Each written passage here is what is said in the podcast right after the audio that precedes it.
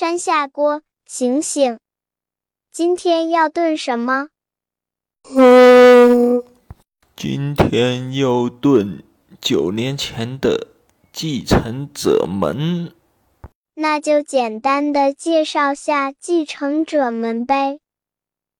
继承者们是韩国 SBS 电视台于二零一三年十月九日起播出的青春喜剧，由姜信孝执导，金恩淑编剧。李敏镐、朴信惠、金宇彬、金智媛、崔振赫、姜敏赫、郑秀晶、姜河娜、朴炯植等联合主演。该剧讲述了韩国上流社会百分之一的继承者与极其平凡现实的贫穷女展开的甜蜜且让人心动却又充满冲突的罗曼史。该剧于二零一四年五月获得美国第二届 Drama Fever Awards 最佳电视剧奖。高中生车恩尚朴信惠是是个打工狂人，他与单亲妈妈相依为命，过着暗淡的日子，是个不折不扣的贫穷继承者。金探李敏镐是是韩国首屈一指大企业帝国集团的继承人，长相帅气，身世显赫，生来便拥有一切。然而他是个私生子，准确说是亲爹和另一位伴侣韩信爱的儿子。被同父异母的哥哥视为眼中钉，流放到美国留学。为了找姐姐，恩尚独自来到美国，发现姐姐风光的生活全是谎言。在梦想崩溃之时，恩尚意外遇到了金探。经历了哭笑不得的事件后，金探把无家可归的恩尚带回家。随即，金探的未婚妻闯上门来。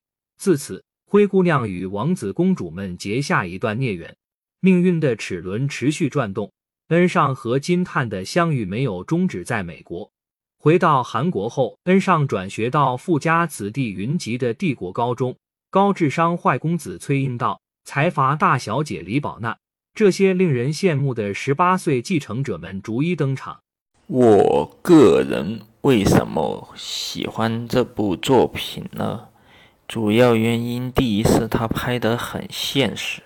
特别是我看到后面几集讲争夺家族大企业、帝国集团控制权、股权形势的时候，我感触很深。当时的我虽然收入并不宽裕，但是我深知，我当时赚的每一分钱都浸润了我的辛勤劳动。我害怕未来哪哪一天我的这些财富。会被人夺走，因此我看最后几集，家族的人为了家族大企业、帝国集团控制权、股权形势而争夺时，当当时的我感看了感觉特别爽。第二就是结局真的很新颖，家族大企业、帝国集团老掌舵人行将就木之际。大哥金元为了家族大企业帝国集团的延续，跟白衣骑士一家通信大企业的千金结婚。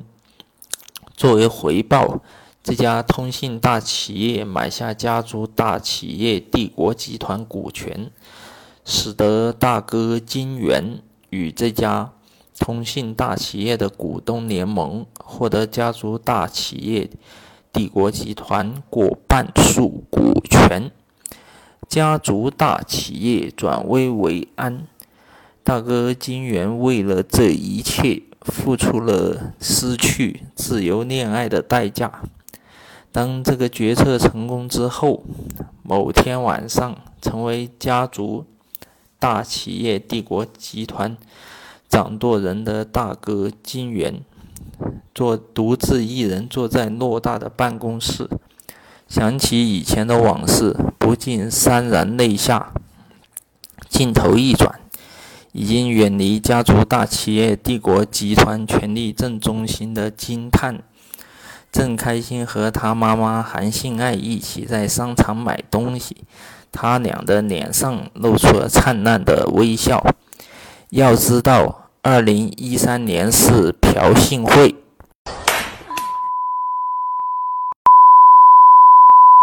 更正一下，是朴槿惠当政第二年。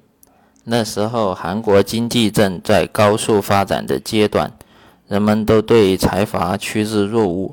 在那样一个环境下，能写出这样的结局，虽然有男女主角最终在一起的传统桥段，但是这样的结局在当时的环境下是进步的。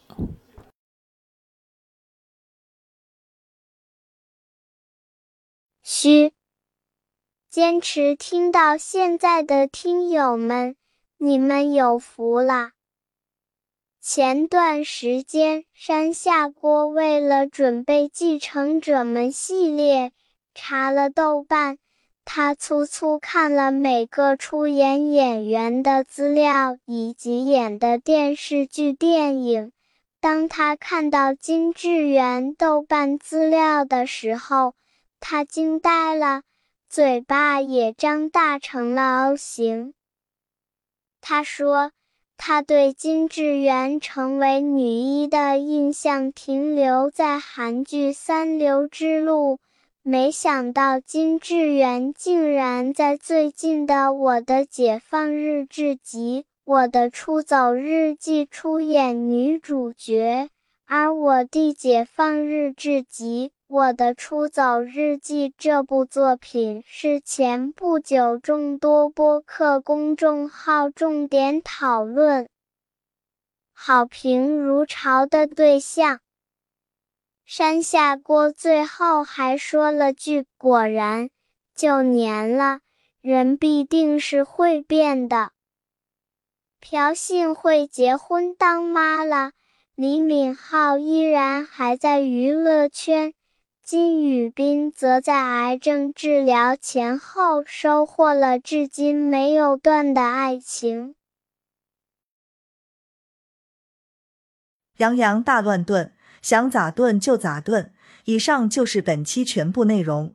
听友们可以在微信公众号“山下锅”的播客矩阵和各大流媒体平台订阅收听这期节目。如果对本期节目有疑问和建议，可以在各大流媒体平台评论区留言哟。欢迎各位，下期见。